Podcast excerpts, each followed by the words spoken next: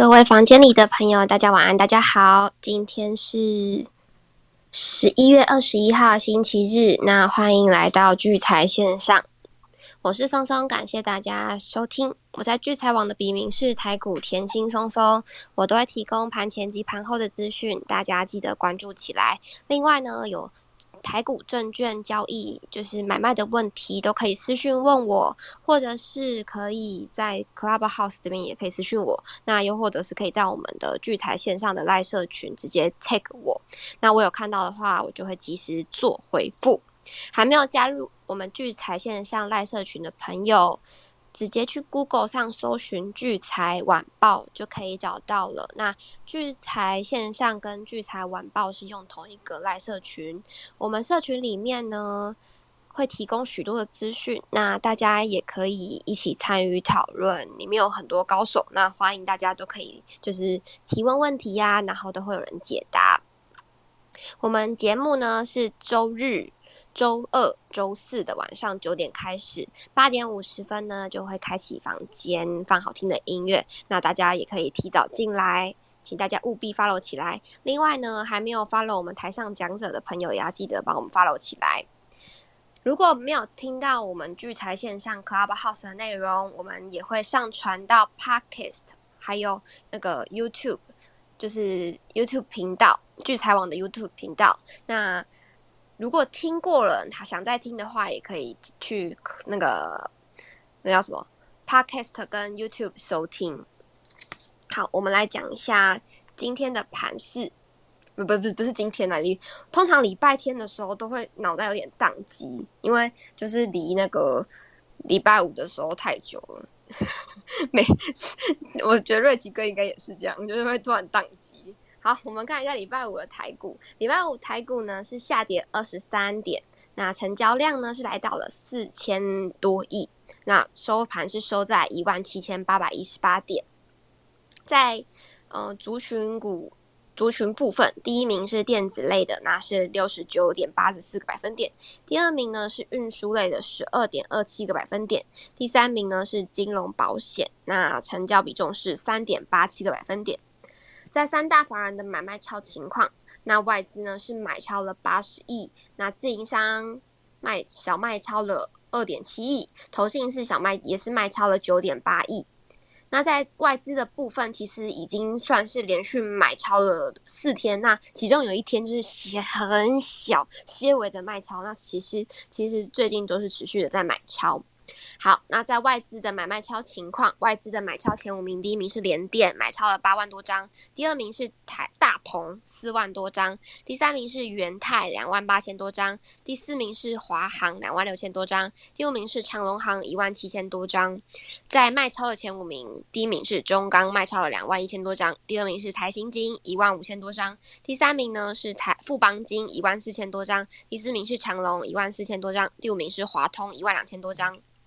那在投信的买卖超情形，投信的买超前五名，第一名是联电，买超了两千九百多张；第二名是群创，买超了两千八百多张；第三名是国泰金，两千七百多张；第四名是强茂，两千四百多张；第五名是元泰，一千七百多张。在外在投信的卖超前五名，第一名是中钢，七千三百多张；第二名呢是金相店，七千两百多张；第三名是南亚科。两千六百多张，第四名是超风一万六，不一千六百多张，第五名是友达一千三百多张。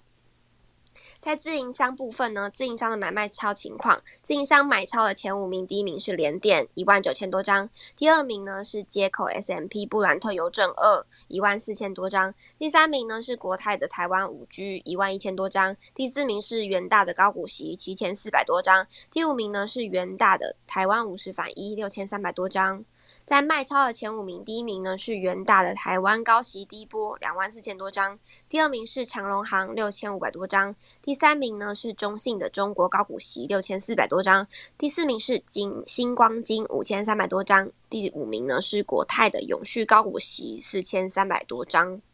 那在成交值热门榜部分，第一名呢是联电，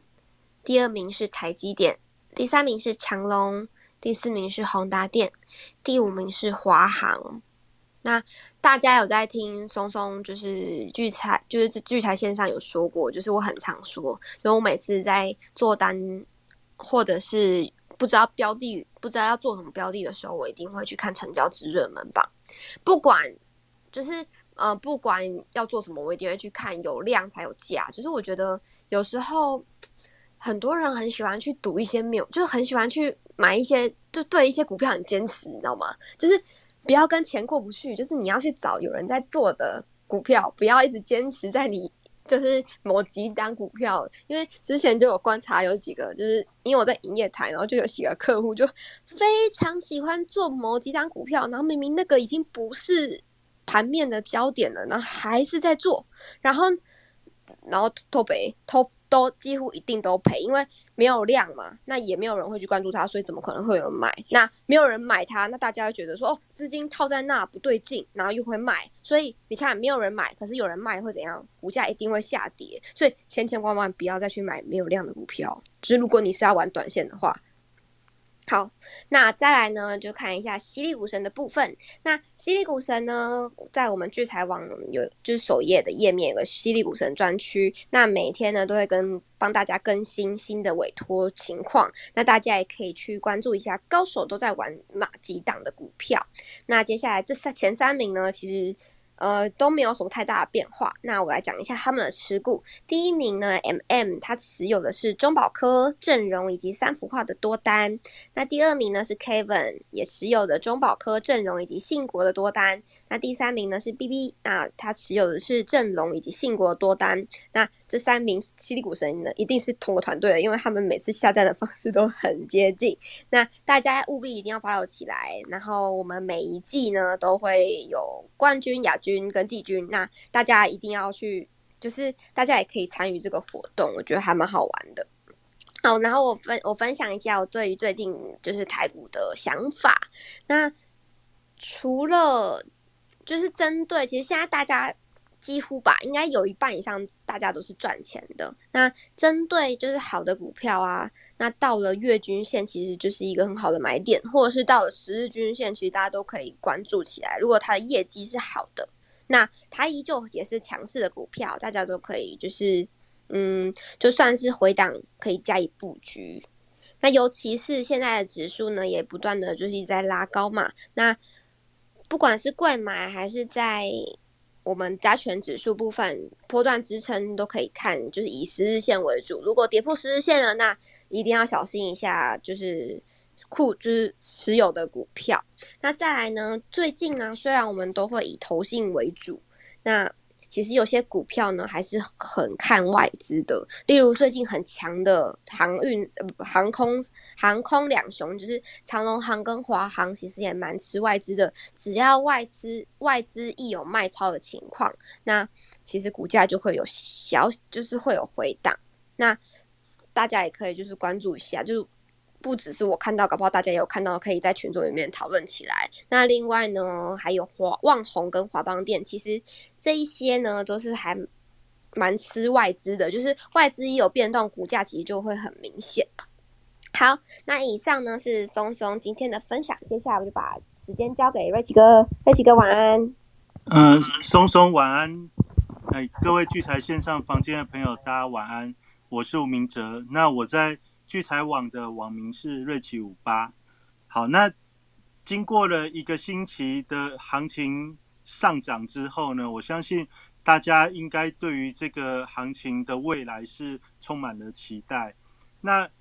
在星期四的节目，我有跟大家讲，因为从上星期就是前一个星期五呢，一路上涨到上星到星期四的时候，是连续上涨创新高的过程。那因为在星期五的时候，你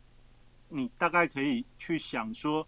那这个盘势不管是我们一般投资人或者是法人，连续上涨来到将近一万八的一个关关卡点的时候，在周末周末最后交易日的时候，你会不会想要获利了结，减减码获利入袋一些股票？我相信大家，如果你星期四有听我跟大家分享的话，你在星期五你基本上大概不会去追早上早盘就是九点半以前的这个这个高点哦，也就是说，你很多的股票你在星期五你发觉它好像开高走低，特别我们有跟大家聊到说，你怎么去观察一波一波涨上天的这种股票，比如说华航、长隆航，在星期四就是我们的这个呃。赖社群的朋友，其实有最后这个资券的一个变化，有就有朋友帮我们把它抓出来，就是在社群上面有分享。哦，那大家也知道，我最近跟大家讲的这个一波嘎到顶的这种这种股票，你要去注意它的一个相对波段高点的话，就是去注意这个资券的一个变化。那在华航、长隆航礼拜四，我们其实就看到。资券同同步大减，那也就是说这一波的一个上涨，大致上来到这边，它会是一个比较需要注意的一个转折位置。那当然，你从法人的一个买超来看的话，星期五就算是一个开高走低的一个震荡盘，但是呢，你从盘后星期五盘后，你可以注意到华航、长隆航仍然是。这个外资外资大买的一个标的，也就是说，尽管高点来到了一个一个可能的波段转折位置，但是呢，就华航、长隆航的一个筹码状况，或者是法人的买超的热情，其实并没有消退。也就是说，这样的个股它更更有可能的会是在相对的一个高档持续的去做震荡。也就是说，你如果一直觉得说它涨这么多不合理，你想要去空这种股票的投资朋友，你就要比较小心一点哦，因为它的这个趋势的确是非常强劲的。那其实从十月到现在，很多一波嘎到顶的股票，尽管我们知道它可能见了波段高点，但你也会发觉说，这些个股它就是不会下来，也就是说它没有一个急剧的一个回档产生。那这样子。这样子一个盘势，相较于相较于大家的担心来看的话，其实反而就变成是一个股票很强劲的一个一个显现。好，所以我们今天在礼拜天的节目当中，因为过去的已经过去了，那星期五也的确创创了一个波段高点之后，出现了一个获利获利卖压的一个现象，但是呢，从从这个十一月五号的一个上涨到星期五为止，其实这个盘是几乎是一路的上攻，也没有什么败相。那星期五虽然是开高走低的收黑 K，但是呢，在上涨的一个过程当中，我们大概要练习的是什么样的一个状况出现，才代表比较有系统性的一个拉回风险啊？也就是说，在上涨的过程中，你。可以注意的事情不是高点会不会过，而是重要的转折低点会不会被跌破。那重要的转折低点如果没有被跌破的话，也就表示说，这个对于台北股市整体系统性的修正风险它就是比较低。那只要系统性的修正风险比较低的情况下，那它就会形成资金的持续轮动，也就是说，资金它就持续在市场里面。那在市场里面涨多的它会回，但是又回不深。那退出来的资金呢，它就会往下一个下一个比较有有潜能的一个呃股股票类型去去去进驻，也就会形成这种高的稍微稍微有点回档，但是呢，具有一些特殊特殊方向或者特殊价值的。的题材股，或者是呃这种所谓的价值股，它就会得到资金的一个青睐，出得就是反而出现一些呃上涨的一个机会。所以，我们今天晚上我大概来跟大家聊我在这礼拜四到礼拜五的观察，哎，发觉其实有有一些股票的一个趋向越来越明显哦。所以今天我大概跟大家聊两个两个方向。第一个方向就是有一些耳曾经我们耳熟能详的标股，诶，最近突然突然常常在买气强大的这个板块里面出现哦，那这些这些股票也开始媒体比较热烈去关注。那这样子的一个现象，其实就股价的一个未来的走势来看的话，它是比较比较正面的啊。所以今天晚上第一个第一个角度来跟大家分享这个部分。第二个呢，如果大家还还有印象，我在上礼拜节目我曾经有有一个标题叫做。霹雳宇宙太空说哦，就是霹雳宇宙太空说这个这个这个标题，就是我在前一两个礼拜的时候，我就看到盘面上有一些有一些具有太空性质或者是比较比较酷炫性质的股票名称呢，其实它这个股价的走势非常强劲哦。那但是呢，这个强劲的一个上涨道理其实很迷因，也不知道它到底是为什么。我我是不知道为什么了，但是呢，就觉得，哎，这种在这样的时机啊，出现了这样子的一个股价走势，其实它就它就蛮特别，就就可以值得观察。那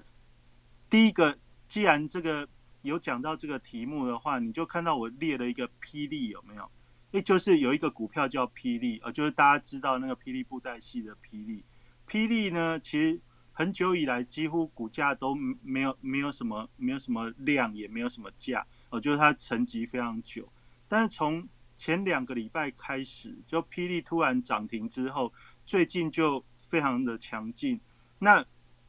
那这样的一个强劲的走势，我就陆续在礼拜四、礼拜五又看到一些比较不一样的一些股票，又有有浮现的一个感觉。好，那所以我今天晚上第二个主题是要来跟大家聊哦，新的霹雳梦想股哦，就是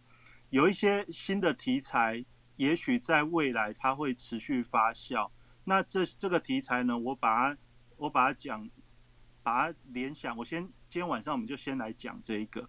这个这个是这样子，就是霹雳它因为以前有布袋戏的这个这个元素，所以它有很多这个。经典的经典的呃人物啊题材或者是故事啊，它在未来未来如果是一个元宇宙的一个趋向的时候，那这些这些角色人物角色故事呢，它其实都很有机会在元宇宙的空间里面去去被创发哦。所以我不知道最近这个霹雳的一个上涨跟这个。元宇宙未来的一个发展会不会有直接的一个相关？但是呢，就最近最近霹雳的一个股价走势，其实是让我觉得有点好奇。那这个这个这个题目呢，我又注意到，因为疫情之后，我对于这个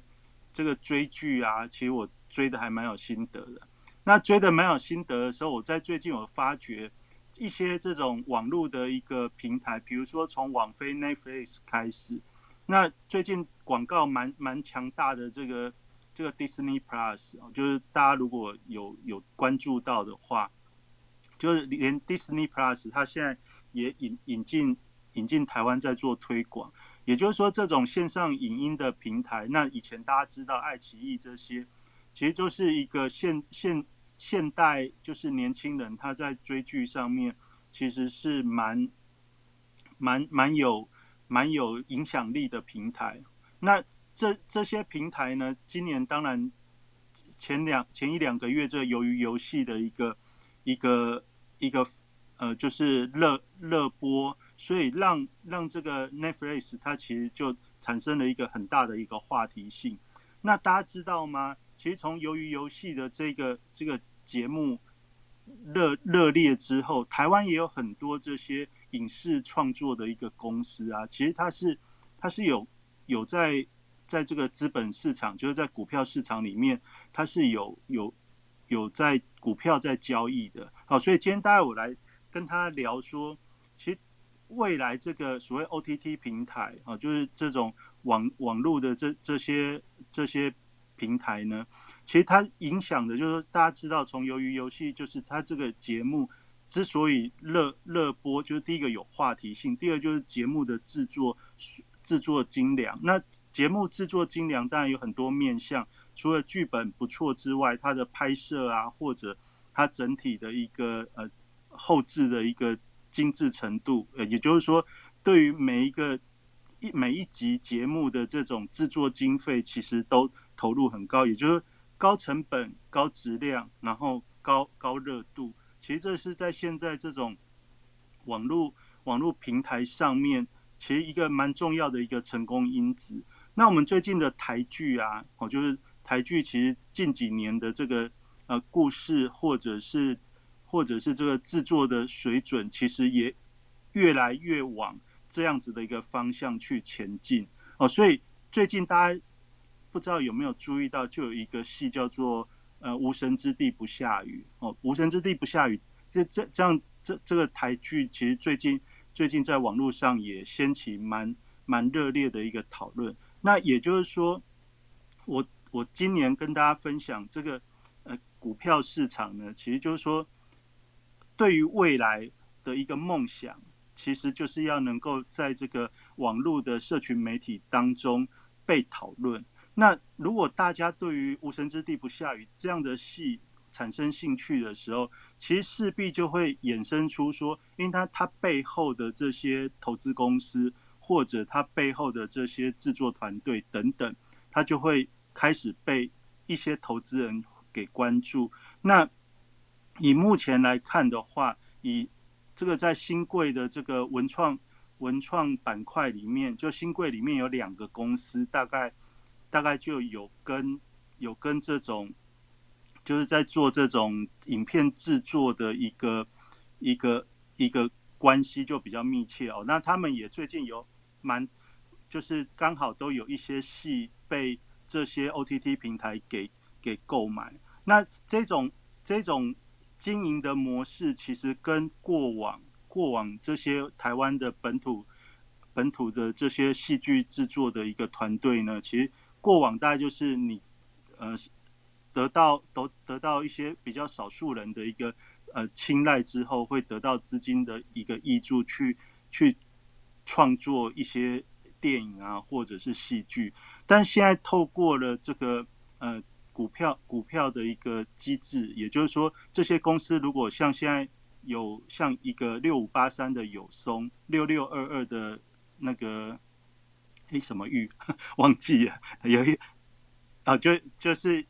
就是有一个六五八三，一个六六二二。那这两个大概都是在新贵上面属于文创文创板块的。那这两个公司呢，一个就是我刚才讲到这无神之地不下雨啊，它是有松他们最近最近投资的。那这这个戏因为现在已经有在在这个平台上面上映了，所以我我的看法是说。从元宇宙的一个角度，其实就引发出一个对于股票未来投资的一个话题。那同样，最近在这个疫后疫情的时代，那大家大家对于这个手机啊这些媒体的，就是追剧这件事情，其实也是越来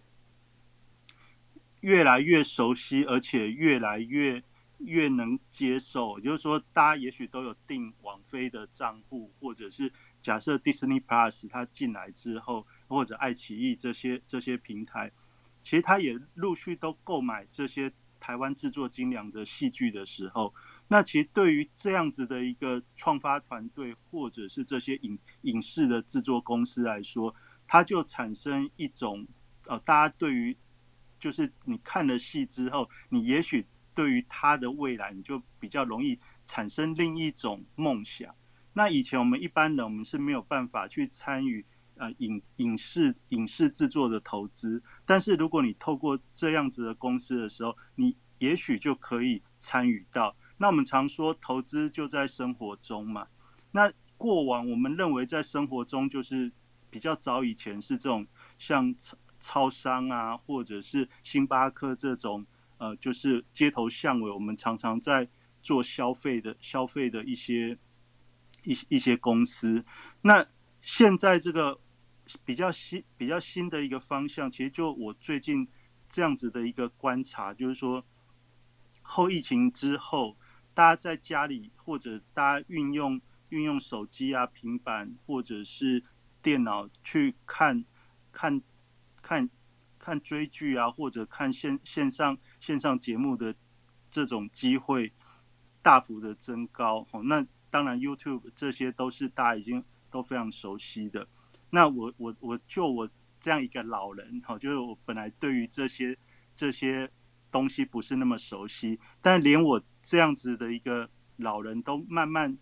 接触到这样子的一个变化的时候，其实我从投资的角度来看，我就觉得我们现在在年底的时间，常常要想说未来还有什么梦哦。当然，当然从第三季财报公布完以后，就是当然就传统的投资角度，你去看财报，你可以去推演明年哪些产业会会会比较有有成长性。这大概你看很多的这些研究报告，或者是法人的一个呃呃这种法说会等等，你大概会理解。但我们同时在年底的时候，我们也可以发挥一点多一点的想象力，也就是说，我们多去观察一下我们生活周遭现在哪些哪些趋势是正在正在改变中的。好，我大概是用这样的角度来思考，倒不是说。那两个呃影视制作的公司就一定多怎么样？但是我觉得这至少在台股的题材里面来看的话，它是属于比较过往比较比较比较大家不是那么那么那么熟悉，也不是那么理解的。哦，那这样的一个新型新型的一个运营模式，也就是说，你把节目制作的很精良之后。透过这些国际级的呃，这这些呃播放平台，然后把你的节目扩散到除了台湾以外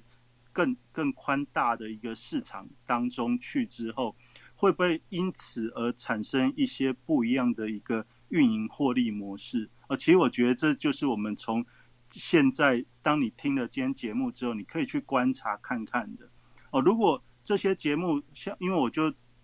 这这一阵子注意到之后，我也特别关注这两家公司他们的新闻介绍，就是说他们最近的一个影影视作品啊，比如说为什么还可以知道有这些影视作品？因为就是我觉得这些呃，就是像 Netflix 或者 Disney Plus 这些这些平台，的确它已经开始进进驻到我们的生活周遭了。那如果这些台湾的制作影片的公司，它的确能够把节目卖到这些跨跨国性的平平台上去的时候，那真的是会有一些呃想象空间。你想，如果有一个节目像《鱿鱼游戏》这么爆，那做做这样子影视节目的公司，那它会有它会有多大的好处？哦，也就是说，我们在投资的时候，常常就是你先有一点想象力之后。那你后续的事情，大概就是去观察，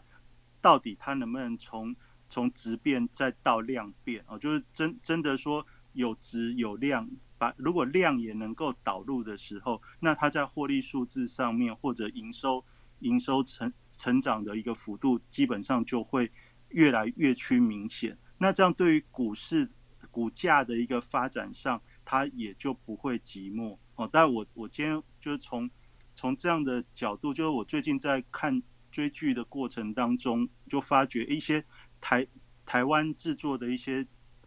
影视作品哦，它的确已经开始在走一些不一样的一个方向啊。就在今天假日的时候，先跟大家聊这一部这这一点。那另外就是刚才讲的两个新贵的公司啊，那其实你可以去看它的新闻。其实另外一家公司它也有一个节，也有一个戏剧节目，它的。那个演员其实阵容也蛮强大的，哦叫《华灯初上》。那《华灯初上》是在讲一个，就是以前就是这个林森北路调通的一个一个文化的一个戏剧节目。那演员也蛮蛮强的，有林心如、有杨锦华这些。哦，就那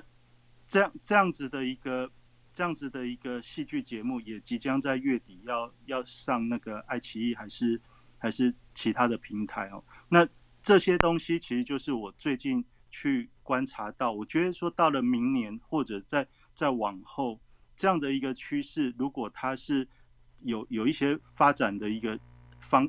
呃，就可行性被看到的话，它其实会带动一些蛮蛮不一样的一个发展。我觉得这大概就是在现在可以跟大家去做分享。那讲了这个之后呢，因为既然讲到霹雳，既然讲到这些影视作品。那我从礼拜礼拜四、礼拜五的这些买卖的过程当中，我大概在大幅震荡板块以及这个买气强大板块里面，我就特别注意到有一些股票现在悄悄的在上涨。那这也就跟这些呃，就是影演艺演艺圈有关系。比如说像华华研，华华研以前就是很很就是有 S H E 嘛，就是那个在在这个歌歌手的培育啊，这这这这个部分，其实，在在台湾市场是非非常的非常的呃，就是有一定的一定的地位。那股价之前也都在百百元之上。那后来当然随着疫情，这些演出艺人的演出活动都降降下来，所以他的一些营收等等，其实在这这这一年来看，的确是比较平淡。那但是呢，大家如果不知道你有没有注意到，我是刚好这这礼拜我就有发觉。好像华研最近的股价似乎也没有像先前这么疲弱，至少成交量稍微有在扩大。另外呢，还有什么股票跟它很接近呢？叫做那个必应。那必应它是这个五月天的经纪公司啊。那这这必应的话，星期五是涨停的哦。就就是说，这这些演艺相关的一些公司呢，那你这个公司在哪里找得到？其实就是上柜。里面的那个文创、文创、文创、文创类股哦，就是文创类股里面，那你如果从星期五的这个文创类股里面看，诶，最近资金似乎有一些往这个方向去走。那文创类股里面还有很多游戏股，那游戏股在这个年假，就是我们所谓这种过年放长假的时候，通常游戏股也会是资金、资金或者媒体议题，呃。比较喜欢去去讲的一个族群，所以我觉得，当当前面一阵子大家在讲啊面板啊航运或者是第三代半导体这些啊元宇宙，如果你已经听的有点有点腻了，那你也不是不是真的很很很热情，说就哪哪哪个公司哪个股票你很很长期要去要去操作的话。那其实现在我就发觉有一些新新的新的资金移动的现象，所以今天就跟大家来分享这个文创文创板块的一个部分。那文创板块在新新贵啊新贵，我注意到就是这些影影剧的公司。那在在上柜的部分的话，那我看到是游戏游戏跟这个呃就是艺艺人经纪公司啊，就是这样这样子的一个。一个一个方向哦，那大家不妨也可以后续再去观察他们的一个变化。那这就是今天跟大家讲这个霹雳梦想股，因为在演艺圈大家都知道，就是成为成为艺人、成为歌手是很多人的梦想。那同样的，我们对投资人来说的话，你参与别人的梦想，同样也有可能借由这些股票让自己的梦想实现哦。就大家不妨就多一点想象力，后续继续观察。那第二个，第二个就是说，哎，最近这个资金开始在挪移，就是说，当指数来到将近一万八千点的时候，那你不管你是是有没有很长的投资经验，你都会知道说，涨多的股票基本上你就会想要获利了结一点。那获获利了结一些之后呢，那个资金是不是就会回到你的口袋里？那资金回到口袋里的时候，涨高的不会追，所以你这些资金。退到口袋里要干嘛呢？你就可能会去想说，那我去买一些现在机器比较低，而且明年可能开始不会那么会比较有机会的股票。那我最近就发觉，哎，有一些股票今年一整年都没有，几乎没有什么被讨论，但是呢，最近开始呃，就是媒体的讨论度提高了。例如说像玉金光，玉金光以前光学股大家都知道龙头是大力光。那你只要大力光好的时候，所有的所有的光学股基本上都有机会雨露均沾。但是呢，这一年大力光非常的呃疲弱，所以呢，今年光学股其实在前面前面十个月几乎很少有表现的一个机会。但是大家不知道有没有注意到，最近的玉金光其实其实慢慢的这个见报的一个频率哦，就是上媒体标题的频率开始提高了哦，那。它似乎也打算跟大力光去脱钩，也就是说，之前一些之前一些要涨的一个机会，都是因为因为这些呃，就是大大力光带动的一个机会。但是它现在不一样，它它的这个标题，它把它跟元宇宙绑绑在一起。哦，那大玉金光的话，大家知道它的股价波动性是非常的非常的有有速度感，也就是说，它要么不会涨，要。要么不会涨，它就大概就不不会不会有机不会有波动。但是如果它要会涨的时候，它那种上涨的一个速度跟幅度，其实就在股市比较长久的投资人，你都知道，玉金光的一个它的那个股性跟就是它那种腰性啊，其实是非常非常强劲的。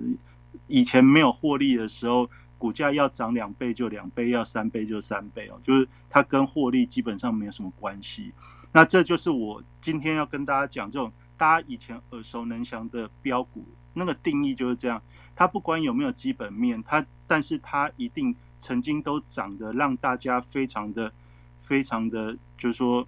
关注哦。就是你只要是在股市有一点时间的，你大家都知道这这这种股票它的一个。它的它的一个魔力，哦，就是那为什么会在今天晚上来聊呢？最主要就是说，当指数涨到这个位置的时候，开始要轮动了。那轮动的时候，最近我就观察到买气强大股里面，这些曾经耳熟能详的标股，它居然跑到买气强大的一个排行榜里面了。那还有什么股票呢？比如说像 Mosfet 这个大中。大中，我相信大家也很久都没有听到这个这个名字了。但是，但到了最近，其实它悄悄的也在买进买买进强大的这个买气强大的这个板块出现。那当然，大中也许有的人他他没有经历过以前他疯狂的时代，近几年他是比较平淡。那还有再再一个什么东西呢？一个那个三一四九的正达，那正达也是也是一个。也是一个属于跟玉金光比较类似股性的一个公司哦，就是说它的财报数字常年来看，你就不知道它股价在在大涨的时候到底是为什么。但总之，只要搭上了一个题材之后，那像正达、玉金光这这这样的股票，它就往往就会成为市场的一个焦点哦。特别是很多投资人只要看到这些。股票成交量出来，然后开始会会飙的时候，就很容易被吸引进来。那当然，今天来看这些股票还没有还没有说真的就很强劲。但是呢，这种股票常常什么时候很强劲呢？这种股票常常是在年底到农历年，就是新年的年底，就是现在这个圣诞节之前啊，到隔年元宵节之后啊，就是。这些个股往往是在最近这三四个月当中，它会有一段时间会非常的强劲。那既然它在未来几个月当中会有强劲的时期，所以在还没有开始上涨之前，跟大家分享，这大概就是我们在聚财线上常常可以领先别人去去做去做分享的一个原因了。就就像元宇宙，我们讲完之后，它的确就是的确就踏上一个。飞奔之路。那同样的，我今天把我观察到未来比较有可能、有可能去发展的一些、一些、一些题目，跟、跟、跟市场的脉动哦，给大家去做观察。那大家也不妨可以后续去去追踪看看。那比如说像生技族群，我上礼拜二还是礼拜四，其实有跟大家讲，这个资金的转动过程当中，其实从上礼拜已经可以看得到。像生技股里面一七九五的美食哦，其实好久没有动了。那但是一动起来呢，就飘飘飘就连续两三个涨停。然后比如说像这个，呃呃那个耀华药，因为这个药证药证的一个许可等等哦，就是耀华药最近的一个强强劲的走势也非非非非同非非比寻常哦，就是。它到底背后的这些题目啊，或者它的这些呃所谓财报状况，大家有兴趣你就可以去追踪。但是我是从最近这些节奏的一个转换，就就可以观察得到，就是距今巨金主力趋势呢，其实对于这些股票，它的企图心是非常非常强劲的。也就是说，你在这个呃涨，不管你是在涨幅排行，或者是大幅震荡板块，还是买气强大族群，你已经可以看到有一些生技股其实是接二连三的可以强势的去做表态。也就是说。在接下来的一段时间当中，哦，就是我我所谓的一一段时间，就是未来的大概三个月到四个月，就到明年的清明节附近，这些这些族群都是有可能有可能去做发动的一个一个一一个族群呢。这那这些族群到底现在是刚开始，还是还是只是一个昙花一现？当然有赖于各位花点时间去。自己去追踪你有兴趣的题目，但是呢，从我最近看盘的一个一个观察当中，我发觉资金的轮动其实是有往这些方向去做挪移。哦，那这大概就在今天晚上跟大家做的一个分享。那这油价油价下跌啊，就是我们先前都跟大家讲说，诶，大家都看油价一百的时候。大家都看油价一百的时候，结果它就下跌。那现在已经连跌了这么久了，就是从从从八十几，然后现在也跌到七十六左右，就油油价跌跌到七十六左右，那也跌跌了好好一阵子。那我们常说这个趋势也没有变，因为这通膨通膨的一个趋势似乎也没有改变。那油价油价下跌之后，它会不会是一个好机会呢？其实如果你是用别的工具的话，那那你可以去斟酌，因为如果还有杠杆的话，这这这个会有比较大的一个呃思考方向。这也也许警长会有一些一些好的好的分享，那他会跟跟大家讲。那这今天他如果没时间的话，礼拜二他应该也会讲。那我今天想跟大家聊是有一个股票，就是现现在那个 ETF 里面。就有这个油原油相关的 ETF，那那那个其中有一个就是法人常常在买卖的，叫做呃接口接口布兰特正二。那接口布兰特正二的话，这是因为之以前还有以前还有一个油油的 ETF，就元大元大原油正二，那个因为在去年负油价的时候，它就被清算掉了。那现在。油油价相关的期货一期货 ETF 呢？那现在大概比较热络是这个接口布兰特正二哦，就是零零七一五 L。那这个这个 ETF 的价格也蛮有趣的，这个价格大概才十一块多。那十一块多的股票，如果现在油价连跌的时候，对于大家有什么好处呢？我大概用一个想法来来跟大家分享，就是说油价。像这种油价的 ETF，它在盘中它其实波动不是很大，它常常因为前一天的呃油价收盘之后，当天它可能会跳空往上或跳空往下。也就是说，如果你操作这样的个股的话，因为它的价格非常便宜，所以你可以抓一个价格之后呢，比如说你跌个百分之五你就买一次，然后涨百分之三或百分之五你就卖一次，那你就这样来回来来回回的操作。也就是说，你锁定一个价差区间，跌就去买，涨就就把它卖掉。那因为 ETF 的交易税比一般的股票低，哦，就是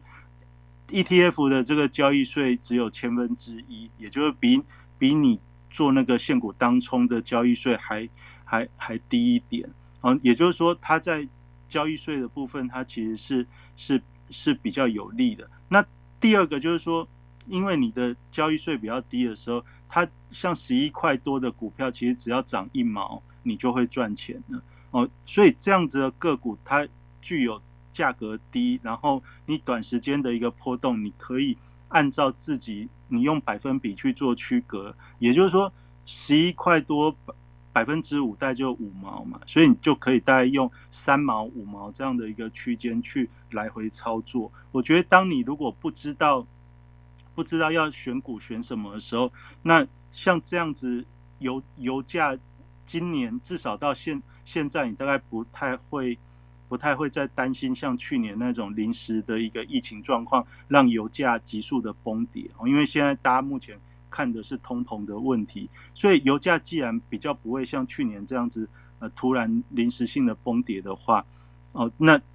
以现在来看，连续的一个下跌，有的时候反而是你可以去考虑去布局的时机哦。那因为毕竟通膨的问题短时间也不会消退哦。那这是在今。我最近看到油价连续下跌之后，因为我觉得这个这样子的一个呃商品股票，也许大家也可以去注意。那你如果不想不想要做两倍的，那其实油的 ETF 也有一倍的，不管是元大的元大的 ETF 还是其他其他的啊，因为我我大概只有比较注意。注意正二的，所以我就比较没有注意那个一倍的。那有的有的朋友，你也许比较喜欢是说不要那么刺激，那不要那么刺激，你大概就可以再去关关注一下一倍的，也是可以运用这样的方式去去操作。那总之，从大盘的一个角度来看的话，资金的轮动，像面板、像航运这些，我已经讲很多了。基本上这个方向目前来看都没有改变。而且资金只要这些涨高的族群开始退出来之后，这些低基期的财报股，你想长隆今年是前三季赚一千五百亿，是台股里面排名第二会赚钱的公司，它在未来它有没有可能再继续崩崩落？这大概是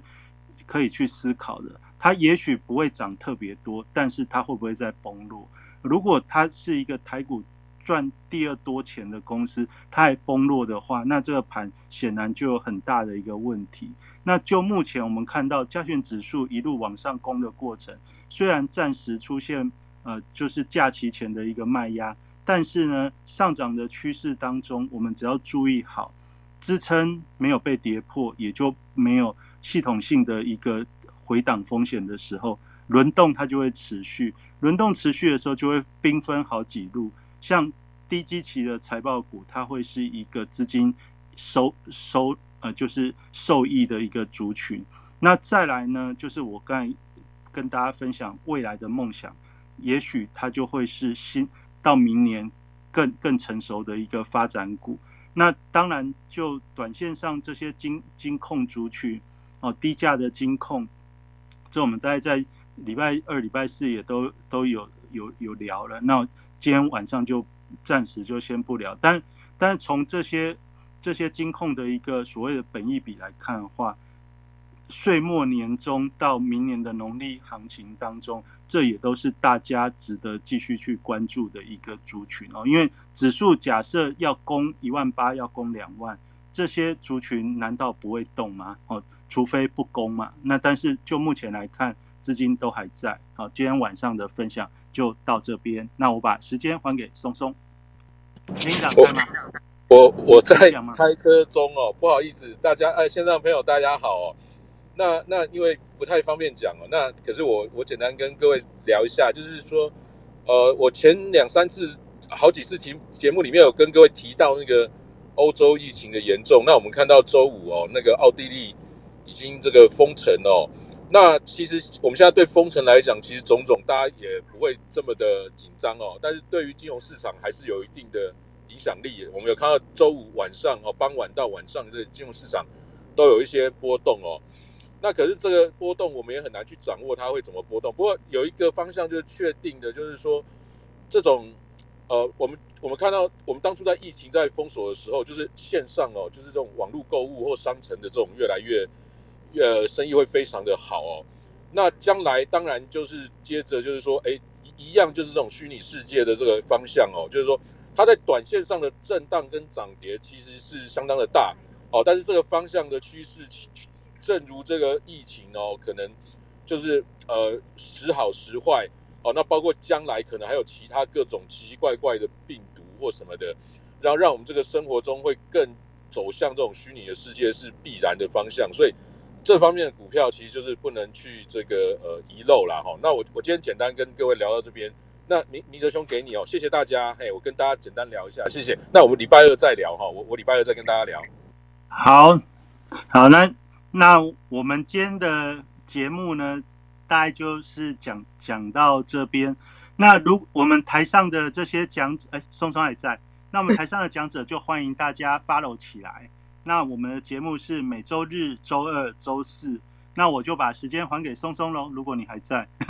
我在啦，只不过我刚好在洗碗，我刚才来不及按那个 按那个按开始讲话。好，那今天节目就到这边，大家呢赶快去休息，迎接明天。